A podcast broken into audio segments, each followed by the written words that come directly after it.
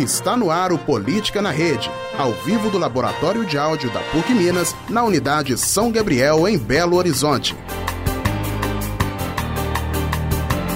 Em 5 segundos, os destaques do Política na Rede.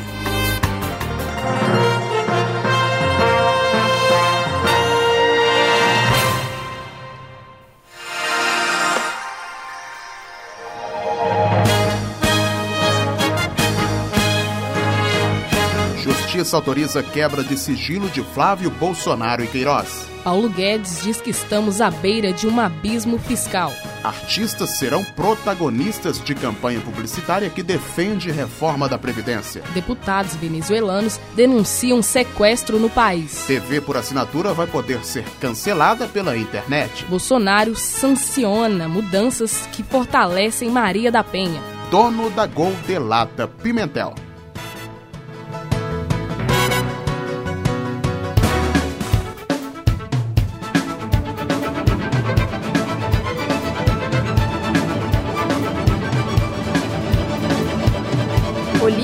Rede, conectando os fatos.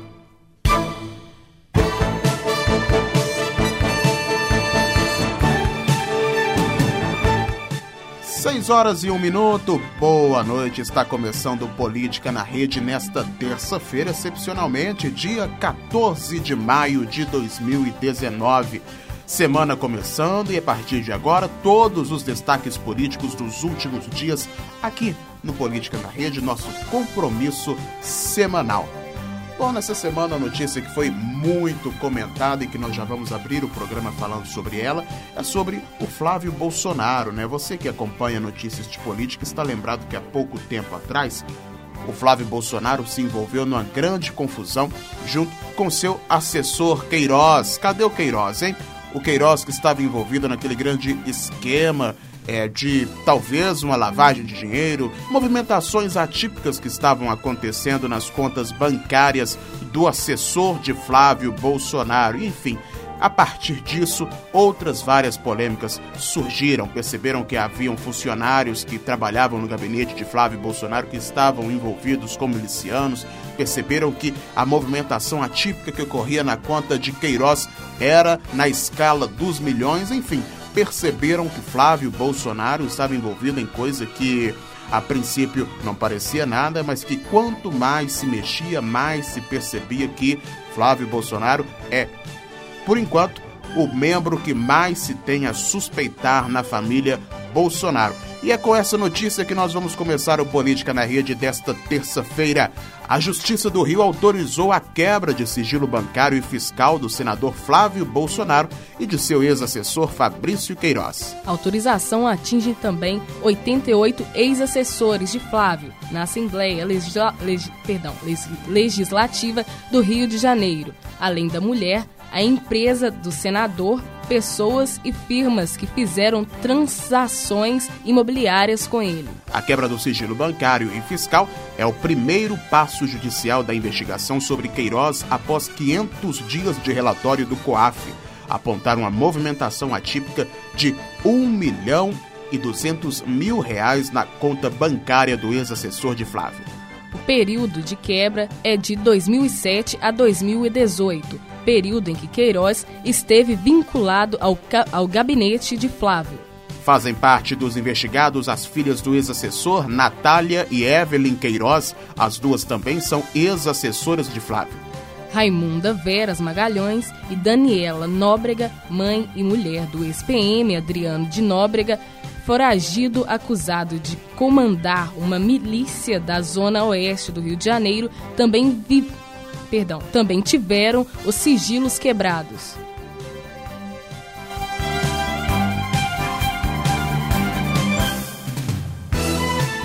Esqueci de um detalhe muito importante no início. Eu não estou apresentando o programa sozinho. A apresentação é de Edson Costa e Letícia Pequim. Boa noite, Letícia. Tudo Boa bem, noite, né? Edson. Tudo Pois é, as notícias são tantas e são tão pesadas que a gente passa por cima de tudo, né? Vamos embora.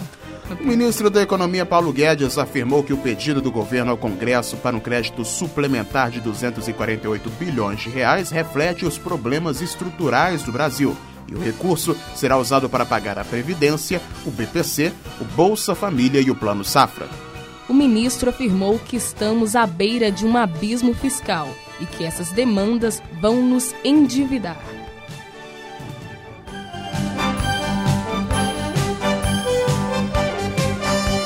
A reforma da Previdência proposta pelo governo Jair Bolsonaro será defendida em uma campanha publicitária protagonizada por sete apresentadores populares da TV.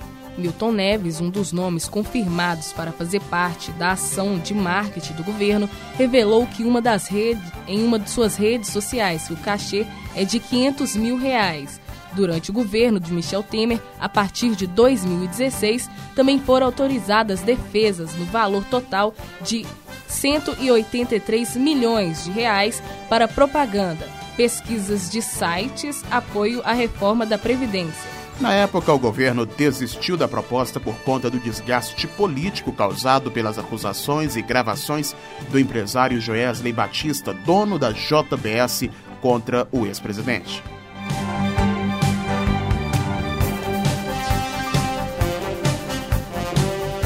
Pois é, artistas sendo contratados pelo governo para fazer peças publicitárias que favorecem a reforma da Previdência. Bem, a reforma da Previdência, da forma que está se tentando convencer, apresentando argumentos, apresentando as movimentações políticas e a necessidade que, segundo o governo e seus aliados, o país tem acerca da reforma, parece que não está sendo o suficiente para convencer os brasileiros de que o Brasil esteja, portanto, precisando de uma reforma da Previdência. E agora eles vão apelar para que os artistas, os influenciadores da TV, os grandes famosos, pessoas que de fato influenciam e movimentam milhões de seguidores, milhões de fãs, para que essas pessoas tentem fazer a cabeça de eleitores e os brasileiros em geral. Vamos ver se isso vai funcionar, né? Eu acho um pouco injusto, porque é uma questão muito mais profunda, é uma questão que precisa de muito mais discussão e apenas usar de artistas, usar da imagem de artistas para que as pessoas achem que isto seja importante, que a reforma é imprescindível. Ah, o meu artista, a pessoa, o meu favorito na TV apoia a Previdência, eu vou passar a apoiar também. Enfim, eu acho que as pessoas vão acabar caindo mais uma vez em um golpe publicitário. Vão acreditar que estão indo atrás de uma coisa porque o artista favorito apoia e depois não adianta se arrepender. Reforma da Previdência é muito mais séria, coisa que precisa de muito mais argumentação e não é só artista que vai conseguir resolver este problema. Este é o Política na Rede, 6 horas e 7 minutos.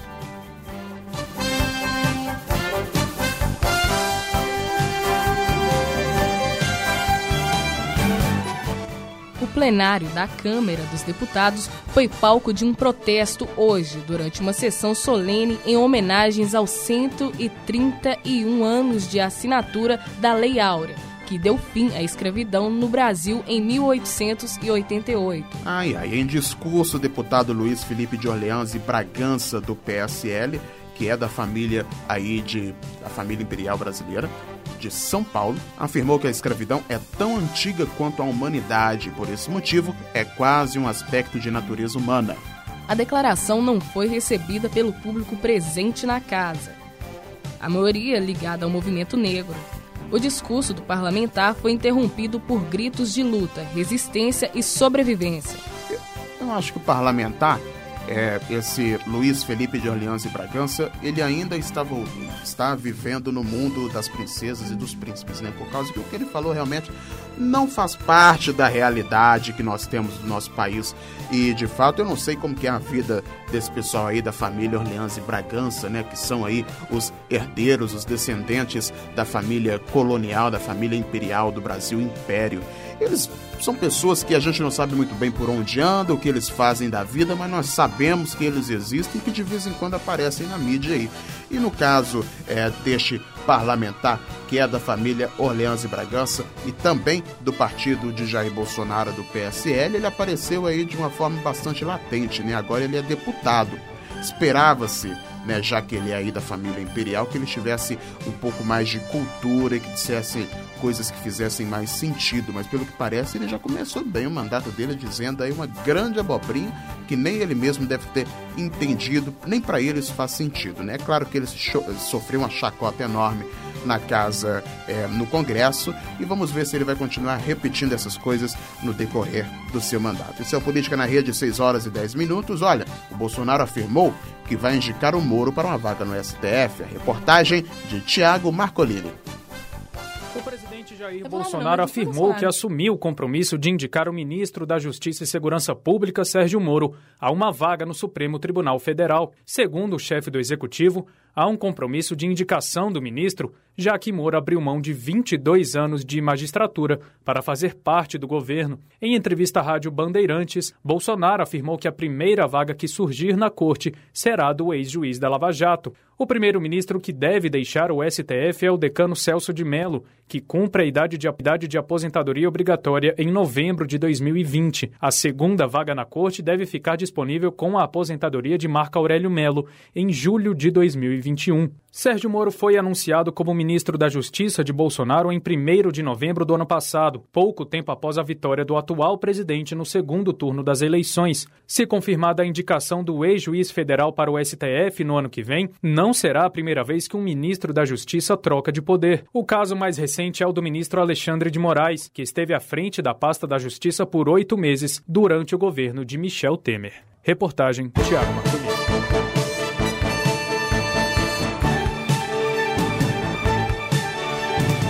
Política na Rede nesta terça-feira, 6 horas e 11 minutos da noite em Belo Horizonte. A Letícia ela me alertou aqui de uma coisa, porque eu ainda estava tentando aqui digerir essa história de que o governo Bolsonaro iria começar a pagar alguns artistas para fazerem campanhas publicitárias em prol da reforma da Previdência. E logo o Bolsonaro, né, que ele levantou aí toda a sua campanha acima de, em cima de críticas contra os artistas, contra a Lei Rouanet, né, que é de incentivo à cultura, que segundo ele paga milhões e milhões e milhões para artistas que são famosos. Enfim, isso é realmente uma discussão válida, essa questão de Lei Rouanet. Mas, porém, ele é um grande crítico dos artistas, um grande crítico de Lei Rouanet, de incentivo à cultura, um grande crítico de emissoras de televisão, crítico da Globo, crítico de várias emissoras, e agora ele está caindo para pedir ajuda justamente para as pessoas que ele mais criticava, que são os artistas, que são pessoas que talvez aí é, não vou levantar uma fake news igual alguns são acostumados a fazer, mas que talvez aí já tenham usufruído dessa tal lei Rouanet em algum momento e agora ele vem pedir ajuda, pedir apoio, pedir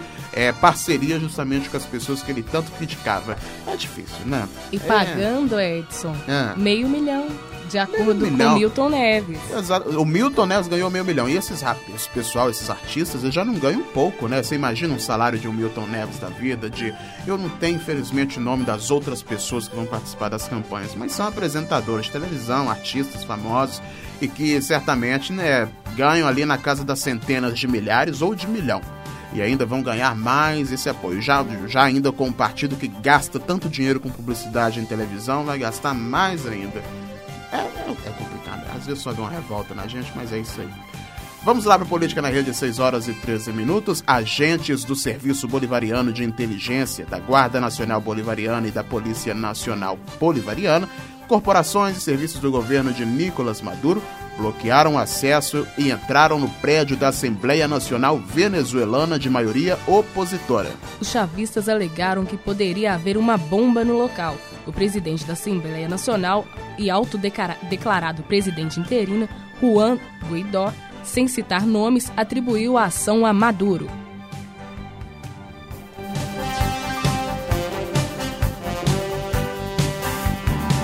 Aqui, vamos ouvir uma musiquinha para relaxar e depois a gente volta? Vamos lá, daqui a pouco a gente volta, 6 e 14.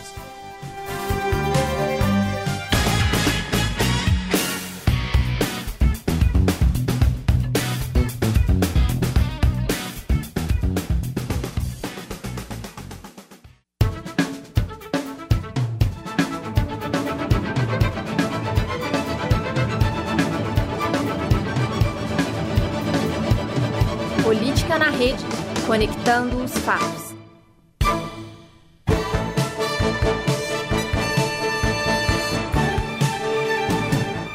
Agora são 6 horas e 18 minutos. Este é o Política na Rede. No intervalo a gente ouviu. Foi o que? Foi Skank? J Quest lá? La Plata. Pois é, foi a música que a gente ouviu no intervalo. O presidente do Instituto Nacional de Estudos e Pesquisas Educacionais, Anísio Teixeira, Elmer Coelho Vicense, afirmou que nenhuma autoridade superior, seja o ministro da Educação ou o presidente Jair Bolsonaro, pediu para ler o Enem de 2019. Ele deu declaração na Comissão de Educação da Câmara dos Deputados. No ano passado, Bolsonaro criticou uma das questões do Enem e disse que tomaria conhecimento do conteúdo antes que a prova, antes de a prova ser distribuída. Em março, o INEP publicou uma portaria criando um grupo que faria uma leitura transversal do exame para verificar a sua pertinência com a realidade social.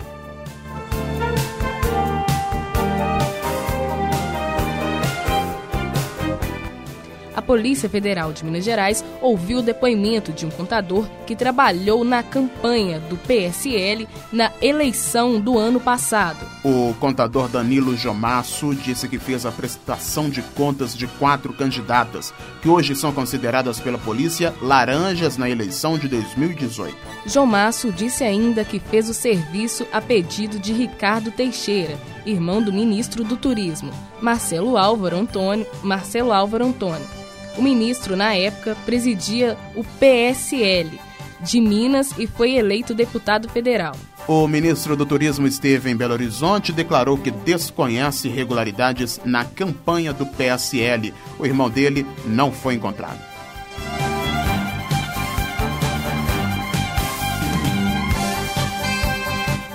Muito bem, antes de chamar a reportagem que está vindo aí, vou falar sobre uma concentração, uma, um protesto, né, que alguns alunos de unidades da PUC, unidade São Gabriel, você comentou comigo agora, Terceira São Isso. Gabriel, Coração Eucarístico e Liberdade, PUC da Liberdade. Vai ter uma manifestação na Praça vai ter todo mundo vai ter a concentração na Praça 7. Sim. Mas a mas a é uma coisa nacional, pelo que eu estou vendo aqui no anúncio que eles mandaram, uma paralisação nacional tem um 15M aqui que eu não sei se é 15 minutos de paralisação, uma coisa assim.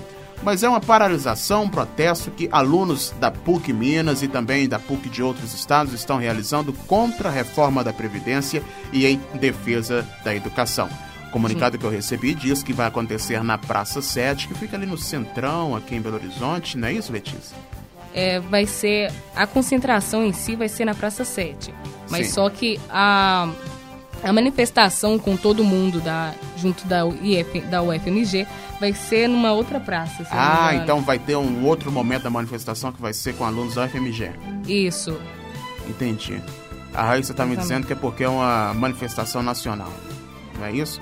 Com todos os alunos universitários, seja de escola, seja de universidade privada ou de universidade particular. A praça isso. É, a manifestação mesmo vai ser na Praça da Estação, mas vai ter um, um encontro da, dos alunos da PUC com os alunos da UFMG na Praça 7, às 9h30. 9h30 da manhã, Exatamente. amanhã, na quarta-feira, dia 15 Portanto, aí você que nove e meia da manhã você tem um tempinho, você que quer participar, enfim, arrume tempo, por causa que eu acho que é importante é, para a educação do país, para a educação universitária. E no panorama político de hoje nós vamos comentar justamente sobre o corte de verbas para as faculdades é, públicas e, enfim, para a educação em geral, né? aquele corte de 30% que vai sendo colocado aí sobre a reforma sobre as universidades. Vamos agora com reportagem: torcedores violentos serão impedidos de entrar no Brasil durante a Copa. Repórter João Paulo Machado.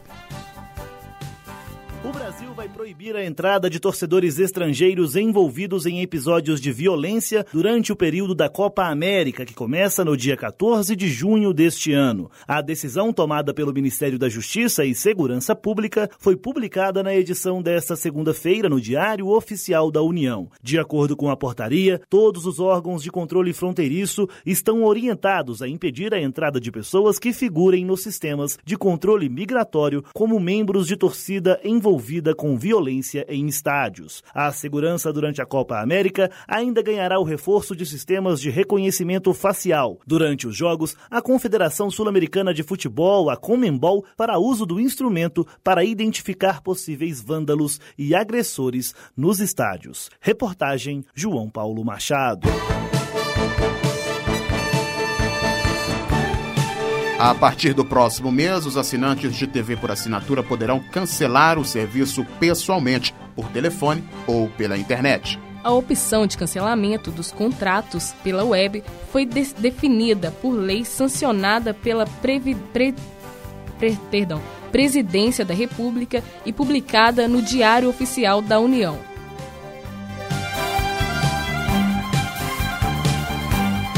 Vamos falar de notícia leve. Um segundo milagre atribuído à irmã Dulce, conhecida como o Anjo Bom da Bahia, foi reconhecido por meio de decreto e com isso ela será proclamada santa. Ela será a, perdão, ela será a primeira mulher nascida no Brasil a ser canoli, can, canonizada e será chamada de Santa Dulce dos Pobres pela obra de caridade e de assistência prestada aos mais pobres e necessitados. O novo milagre reconhecido tem relação com uma pessoa que dormiu cega e acordou enxergando. O primeiro atributo o primeiro atribuído à irmã Dulce, que levou sua beatificação em 22 de maio de 2011, trata da recuperação de uma paciente que teve grave hemorragia pós-parto e cujo sangramento subitamente parou sem intervenção médica.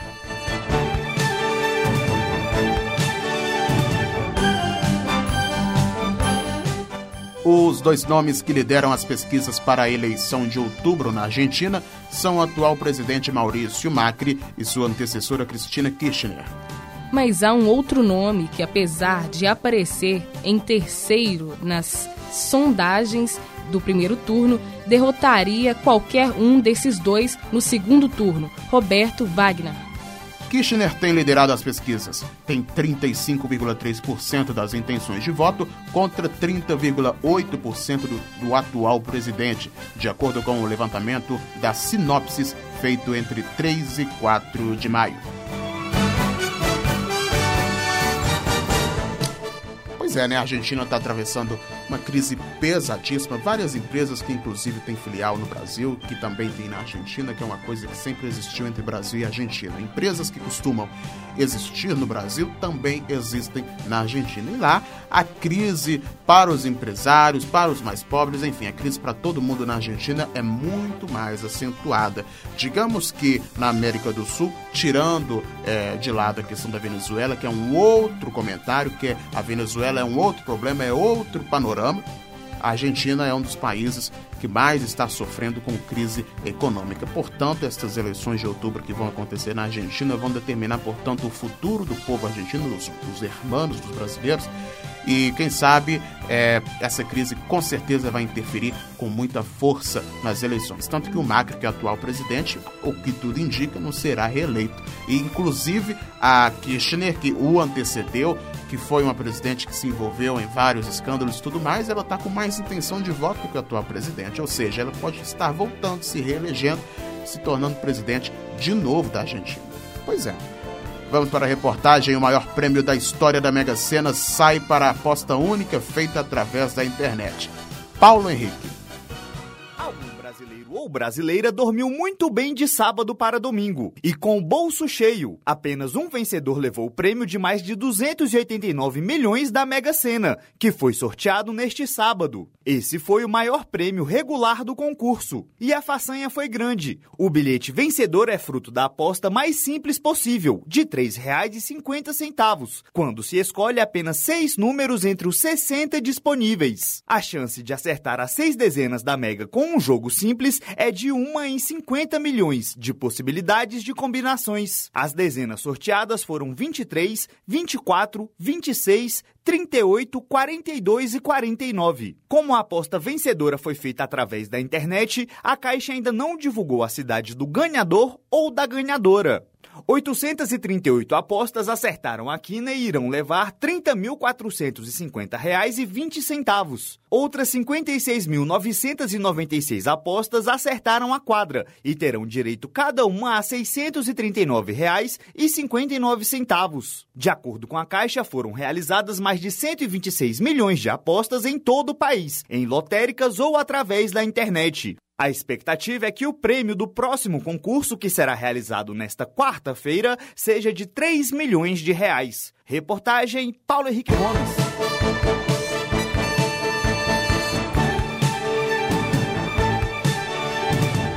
Ficamos nervosos. Vamos pôr mais uma musiquinha pra gente relaxar? Daqui a pouco a gente volta.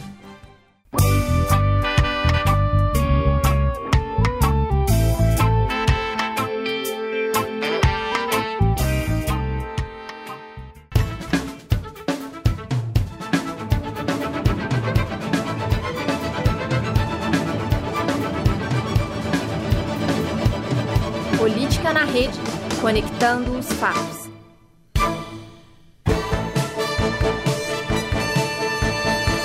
Seis e trinta este é o Política na Rede. Eu falei de relaxar, a gente soltou um reggae aqui, agora tá tudo uma maravilha. Agora a gente vai conseguir com calma o resto do programa, só tem notícia pesada. Olha, o presidente Jair Bolsonaro sancionou mudanças na Lei Maria da Penha que facilitam a aplicação de medidas protetivas de urgência a mulheres ou a seus dependentes em casos de violência doméstica ou familiar. A lei, sanciona, a lei sancionada possibilita maior agilidade na tomada de decisão autori, de de decisão por autoridades da Justiça e da Polícia. De acordo com a norma, verificada a existência de risco atual ou iminente à vida ou à integridade física da vítima, o agressor será imediatamente afastado do lar, domicílio ou local de convivência com a pessoa ofendida. Além do afastamento imediato, a lei determina que, nos casos de risco, a integridade física da ofendida ou efetiva ou a efetividade da medida protegida de urgência, não será concedida liberdade provisória ao preso.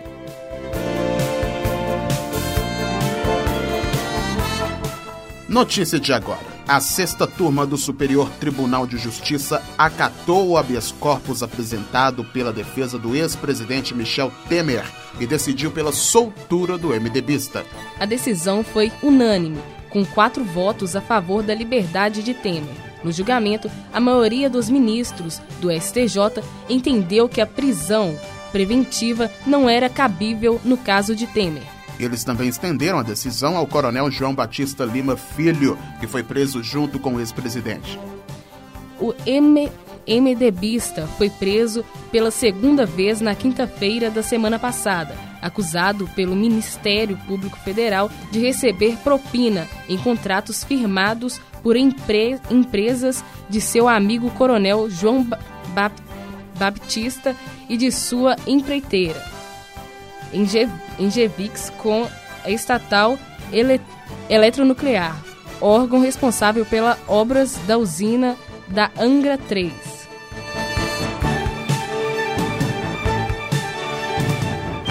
Não tem jeito, né? Ninguém para o vampirão. Na primeira vez, ele ficou preso quatro dias né? E agora ele foi preso pela segunda vez pelo mesmo assunto, pelo mesmo crime que ele está sendo acusado. E aí já, já houve aí uma votação no STJ e o cara tá livre de novo, mais uma vez, Michel Temer. Olha, Michel Temer foi presidente do Brasil de 2016 a 2018 esteve envolvido em vários momentos em que as pessoas falaram, Ih, ele vai renunciar, Ih, ele vai ter impeachment, teve pedido de impeachment, teve JBS, teve Joesley, teve gravação, teve é, assessor correndo, Gedel correndo com mala de dinheiro. E ele conseguiu terminar aí o seu mandato, ele foi até 2018 com toda tranquilidade. Acabou o mandato. Agora ele está aí sofrendo problemas com a justiça. Está sendo preso e voltando a segunda vez agora, e mesmo assim ele não fica preso. Ou seja, ninguém para Michel Temer. Todo dia Michel Temer saindo de uma cadeia diferente. Vamos ver o que, que vai acontecer com Michel Temer aí nos próximos anos. Vamos ver se Michel Temer vai. Quantos anos que Michel Temer está? É vários, né? Pois é, vamos ver. Enquanto Michel Temer estiver aí entre nós, Vamos ver quantas vezes ele vai ser preso e vai sair de novo. Eu nem vou fazer a analogia que eu queria fazer, porque enfim, vamos para a próxima notícia, né? Melhor a gente deixar esses assuntos para lá. Vamos lá, agora são 6 horas e 36 minutos.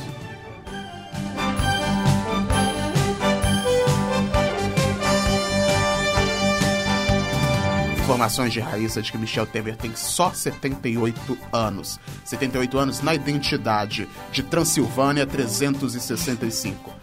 Vamos para a próxima notícia, Letícia, se possível.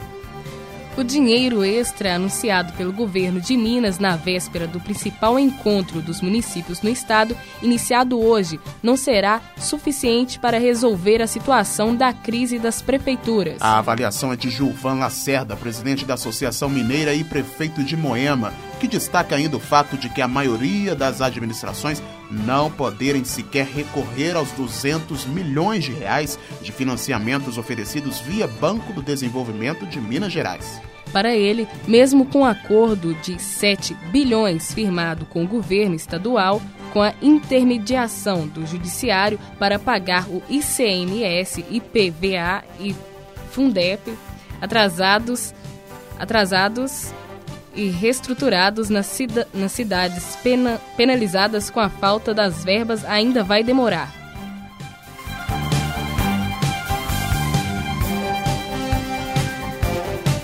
Esse evento lá da Associação Mineira dos Municípios está acontecendo ainda, né? É aquele evento que acontece no Mineirão. Pois é, várias, a gente daqui a pouco vai comentar até mais uma notícia que veio de lá, né? Está sendo um evento bastante interessante, vários políticos estão participando, senadores, jornalistas, enfim. Eu acho que é um evento interessante para os estudantes de comunicação, para as pessoas interessadas em política estarem participando, viu? Vamos com mais reportagem? Olha, a Comissão Especial da Reforma da Previdência realiza três audiências públicas esta semana na Câmara. A reportagem é de Cristiano Carlos.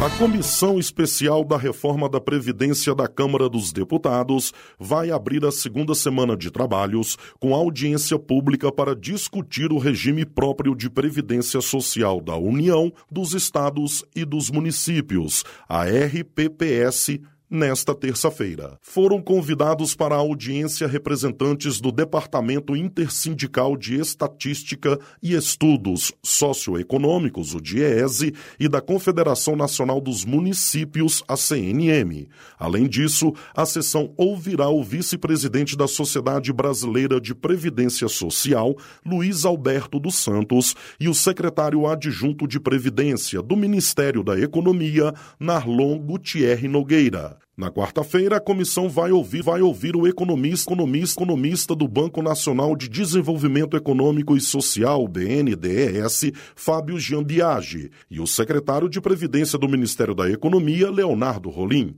Na quinta-feira, a Comissão Especial da Previdência recebe o diretor de programa da Secretaria Especial de Previdência e Trabalho do Ministério da Economia, Felipe Portela, e o procurador coordenador geral de assuntos tributários da Procuradoria-Geral Adjunta Junta de Consultoria Tributária e Previdenciária da PGFN, Mário Carboni. Já no plenário da Casa, a expectativa é que nenhum projeto ou medida considerados importantes deve ser votado nesta semana. É que o presidente da Câmara, Rodrigo Maia, deverá tocar as pautas da mesa diretora apenas quando a reforma da Previdência for aprovada na comissão especial que trata o tema. Na fila de espera estão as MPs do saneamento básico e da reforma administrativa aprovadas em comissões mistas do Congresso Nacional na semana passada. Reportagem Cristiano Carlos.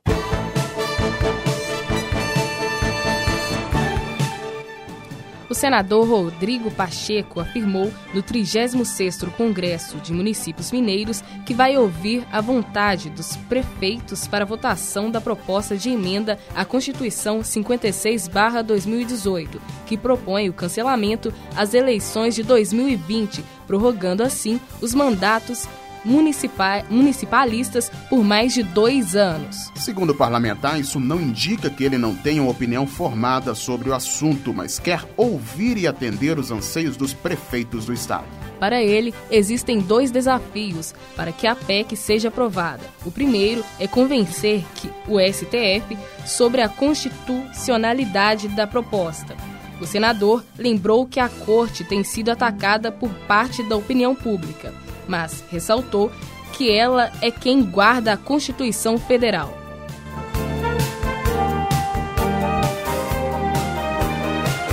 Atenção para a delação. Premiada de um dos donos da companhia aérea Gol, Henrique Constantino, já homologada pela Justiça e atinge o atual presidente da Câmara, Rodrigo Maria. Rodrigo Maria? Não, o presidente é o é, é Rodrigo Maia. Ah, pois é. O ex-governador de Minas Gerais, Fernando Pimentel, o ex-presidente Michel Temer e o filho do ex-presidente Lula, Luiz Cláudio da Silva. Embora a delação esteja oficialmente em sigilo, o portal antagonista teve acesso a alguns trechos. Um deles, Constantino, Constantino aponta ter feito doações não contabilizadas para a campanha do ex-governador de Minas, Fernando Pimentel, em 2014. Constantino diz que Rodrigo Maia teria recebido propina por meio da Associação Brasileira de Empresas Aéreas. Já o filho de Lula teria recebido propina por meio de um patrocínio a uma Liga de Futebol Americano. Em relação a Temer, Cunha e Gedel, o delator afirma ter repassado ao delator Lúcio Funaro mais de 7 milhões de reais que seriam distribuídos aos MDBistas. A delação de Henrique, de Henrique Constantino foi assinada no dia 25 de fevereiro, com a, ter, com a força-tarefa da Operação Griff Eld. A defesa de Temer afirmou que não poderia comentar, porque desconhece a delação. A defesa de Cunha afirma que ele nega as acusações. A defesa de Fernando Pimentel foi procurada pelo jornal O Tempo e não se manifestou. Os demais citados não foram localizados para comentar a delação. Vamos para a coluna da entidade do programa Ian Santos. E agora, coluna semanal com Ian Santos.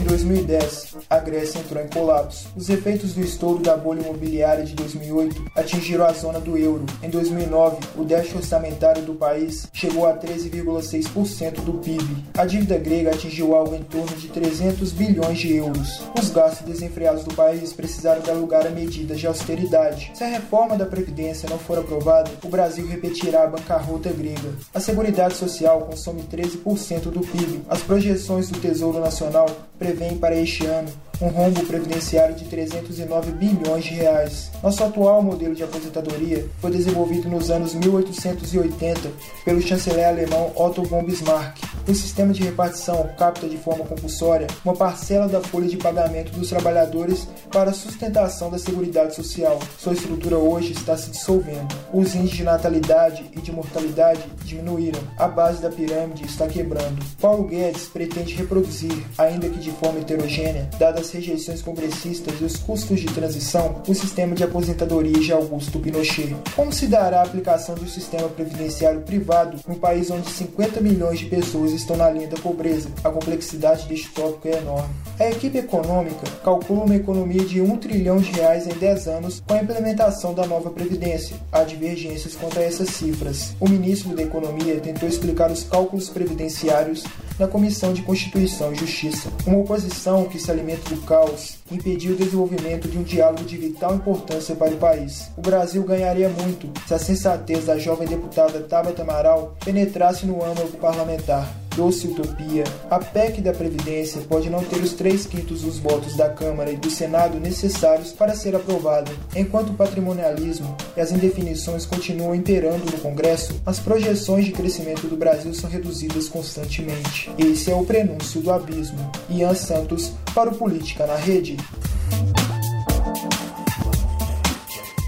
Em vídeo ao vivo publicado nas redes sociais do presidente Jair Bolsonaro, o ministro da Educação, Abraham Weintraub, comparou o orçamento do MEC a chocolatinhos para tentar explicar os cortes anunciados em universidades de todo o país. Ao espalhar 100 barras pequenas em uma mesa, Weintraub afirma que 3,5 chocolates estão sendo deixados para comer depois de setembro, o que corresponderia a 3,5% do orçamento contingenciado nas instituições federais. Esse número de 3,5% foi apresentado pelo MEC em nota divulgada nesta semana em seu site oficial. O texto, no entanto, não explica de onde vem esse cálculo. O problema é que na semana passada a própria pasta anunciou que os cortes são de 30% para o orçamento deste ano. O suposto erro na conta do ministro rendeu críticas e foi um prato cheio para brincadeiras nas redes sociais. O fato é que os cálculos de Weintraub, que é economista, não estão errados, apenas mal explicados. Isso porque, segundo a pasta, o orçamento para 2019 dessas instituições totaliza 49 bilhões e 600 milhões de reais, dos quais quais 85,34% são despesas de pessoal, como pagamento de salários para professores e demais servidores. 13,83% são despesas discricionárias e 0,83% são despesas para cumprimento de emendas parlamentares impositivas. Em vídeo publicado nesta semana, o ministro já havia ressaltado que o contingenciamento não afeta, por exemplo, o pagamento de salários de professores. Contingenciar não é cortar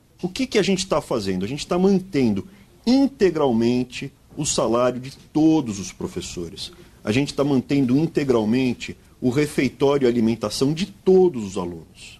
Qual é o impacto disso? Quanto representa? Estamos falando, está cortando 30%.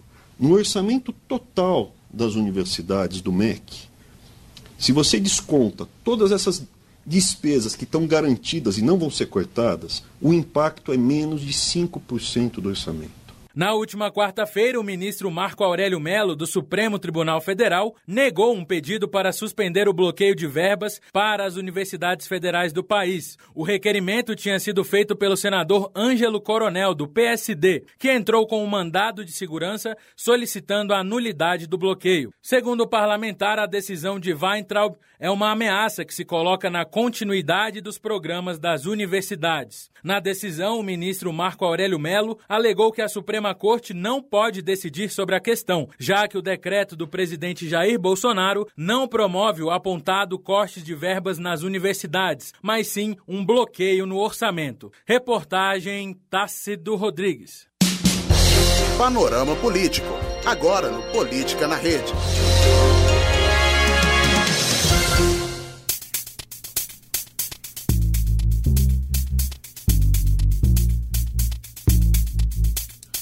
Agora são 6 horas e 49 minutos. Este é o Política na Rede, agora com o bloco do Panorama Político. E lembrando que a partir de agora também estamos no YouTube. Oi, YouTube. Daqui a pouco estaremos no canal do Laboratório no Lab SG. Vamos comentar então né, sobre o corte que o governo está promovendo aí, portanto, para as universidades públicas, o corte na educação. Né? Não estamos sozinhos aqui hoje. Agora estou com a presença também de uma pessoa que já está há um tempo aí também na equipe, né? Mas aparece bem agora, como está aparecendo hoje, né? É o Egle Adriano. Boa noite, Egle, tudo bem? Boa noite, Edson. Boa noite, Letícia. Tudo ótimo. Boa noite, ouvintes. Participando logo no momento crítico do programa, que é a hora que a gente comenta, né, sobre aí o que está acontecendo no Brasil e no mundo. Vamos comentar sobre os cortes, então. Eu estava aqui agora no, no momento que a gente estava ouvindo a reportagem, comentando com o Egle e com a Letícia, né? Não sei se vocês ouvintes lembram que no ano de 2016, se eu não me engano, também um pedaço de 2015, já se comentava bastante, ainda no governo Michel Temer, quando o ministro é, da Economia ainda era o Henrique Meirelles, estava propondo a PEC do teto. Era aquela PEC que, caso você não lembre, é, iria fazer uma limitação de gastos do governo para que o governo gastasse até um certo limite e, portanto, as pessoas na época ficaram muito preocupadas. Por exemplo, nossa, será que daqui a 20 anos vamos estar tendo o mesmo gasto que a gente tem hoje, por exemplo, com educação? As pessoas ficaram discutindo, ah, mas a população aumenta, os gastos são outros, as, de as demandas são outras e a gente vai continuar gastando a mesma quantidade de dinheiro, enfim. Isso foi uma grande preocupação e agora nós chegamos talvez, digamos, eu não posso afirmar isso, mas já é um reflexo, talvez, da PEC do teto. A educação vai ter esse corte de 30%. Ele não chama de. O ministro Weintraub, o ministro da é, Educação, ele não diz que é um corte, ele diz que é um contingenci, contingenciamento. Contingenciamento. Né? Ele troca o nome justamente por conta disso, por conta destes aspectos. Bem, enfim, o que, que vocês acham, Letícia Egli, desse corte aí, portanto, desse contingência, contingenciamento, é a palavra horrível, difícil, né? que o governo está promovendo em cima da educação? Bom, Edson, é, como você mesmo lembrou, é, é, essa, essa, essa situação toda agora foi até muito bem lembrado. Pode ter sido do, da época do nosso querido Michel Temer, o Mocegão, uhum. que de certa forma já tinha que ser limitado, né? O, não só o, o investimento, não, não limitar o investimento, mas ter uma certa base, porque porque o que, que acontece é se gasta muito, ou não só em educação, não é que se gasta, mas nessa crise toda que o Brasil tem passado, está gastar rios de dinheiro é meio complicado. Mas quando se fala em, em cortes em educação, é sempre um problema. Não se deve cortar dinheiro de, de, de educação de forma alguma. E até isso não está sendo só um espírito do governo federal, né? Os governos dos estados também estão nesse pensamento de cortar gasto, cortar gasto. Mas o problema chega justamente este. Será que o gasto com educação é simplesmente um gasto, não é um investimento? Sim, sim. Então, o que, que acontece? É, é quando se, se fala que o, o, o, o investimento em educação tá, tem que ser limitado, é, é complexo, porque como que um deputado consegue ganhar bolsa terno, bolsa paletó, na verdade, né? É o auxílio cultura, o bolsa livre para o judiciário, é, é, fora as N's, bolsinhas e ajudas que o, o, nosso legislativo e o judiciário têm, não só eles, também o belo o, apartamento disponível. Também, né? O bolsa mudança de ida e de volta, bolsa, mas o de, bolsa. Pois é, o deputado não não foi reeleito, não vai sair de Brasília, mas mesmo assim ele, ele tá lá na conta dele o, o, o auxílio mudança. Então, assim, quando se fala em educação, é, é muito trágico retirar investimentos. Sendo que o, o próprio Estado poderia fazer um, uma, uma mudança de austeridade maior, né? Que é cortar na própria carne. Uhum. Então é muito complexo dizer isso. A gente vê agora nessa, nessa, nova, nessa nova legislatura muitos deputados dizendo que está cortando a própria carne, que ah, não estou usando né, o nosso querido, nosso querido é, é, governador se falou muito na campanha que não, não, não vou usar é, é jato, não vou usar jato, tá vendeu usando. alguns, e agora ele percebeu que mesmo com essa problemática toda, a agenda de um, de um, um chefe do executivo é muito complexa, é muito uhum. corrida. Então ele percebeu que ele necessita de usar também o, o, o, o, o jato. Então, assim, então, peraí, na campanha foi uma coisa, a, agora é outra. E a grande reclamação é das pessoas que estudam em universidades públicas, os funcionários e tudo mais, é que este 30% que está sendo tirado, que está sendo cortado, e que o governo diz que não vai ter tanto impacto assim na educação, segundo as pessoas que estão envolvidas de fato na educação pública, estes 30% vão fazer falta nos serviços essenciais às universidades públicas, que também interferem no ensino. Por exemplo, engana-se quem pensa que uma universidade pública só gasta com educação gasta também com a limpeza do campo, se gasta com a segurança, se gasta com diversas coisas, né? A, a universidade privada também, ela não gasta o Fora os investimentos da pesquisa também, né, Edson? Sim. E eh, as universidades privadas também elas não gastam dinheiro somente com educação. Há várias demandas, há vários gastos dentro de universidades. E quando esse corte é feito, estes serviços com certeza vão ficar prejudicados. E é essa a grande preocupação. E repito, engana-se quem pensa que as universidades públicas só gastam dinheiro com educação. Os gastos são vários.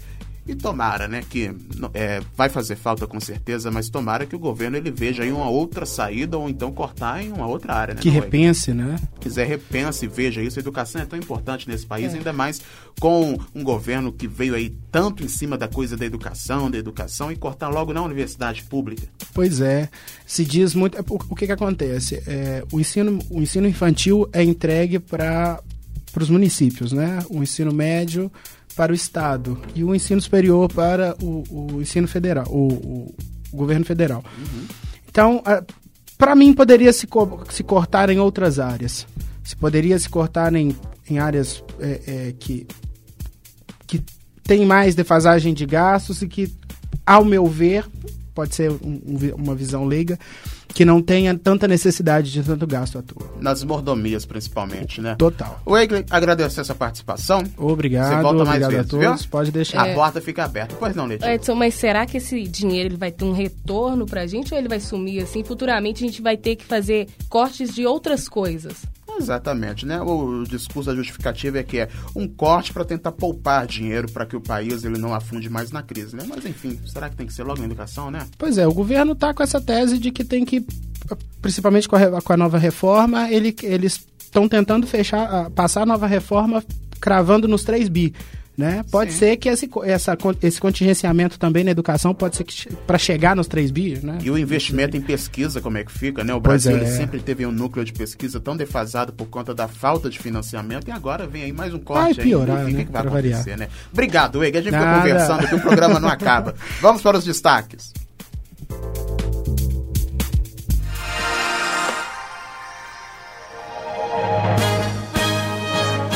Justiça autoriza quebra de sigilo de Flávio Bolsonaro e Queiroz. Paulo Guedes diz que estamos à beira de um abismo fiscal. Artistas serão protagonistas de campanha publicitária que defende a reforma da Previdência. Deputados venezuelanos denunciam sequestro no país. TV por assinatura vai poder ser cancelada pela internet. Bolsonaro sanciona mudanças que fortalecem Maria da Penha.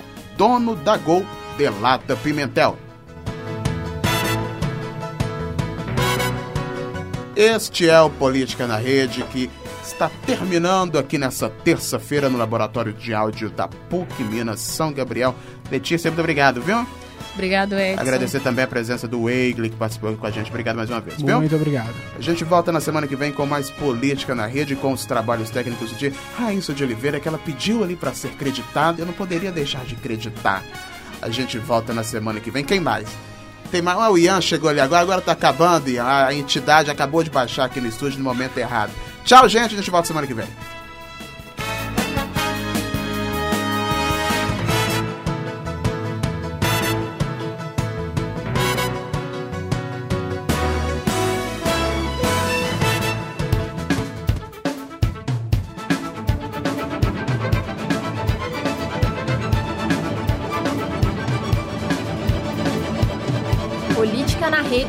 Conectando os fatos.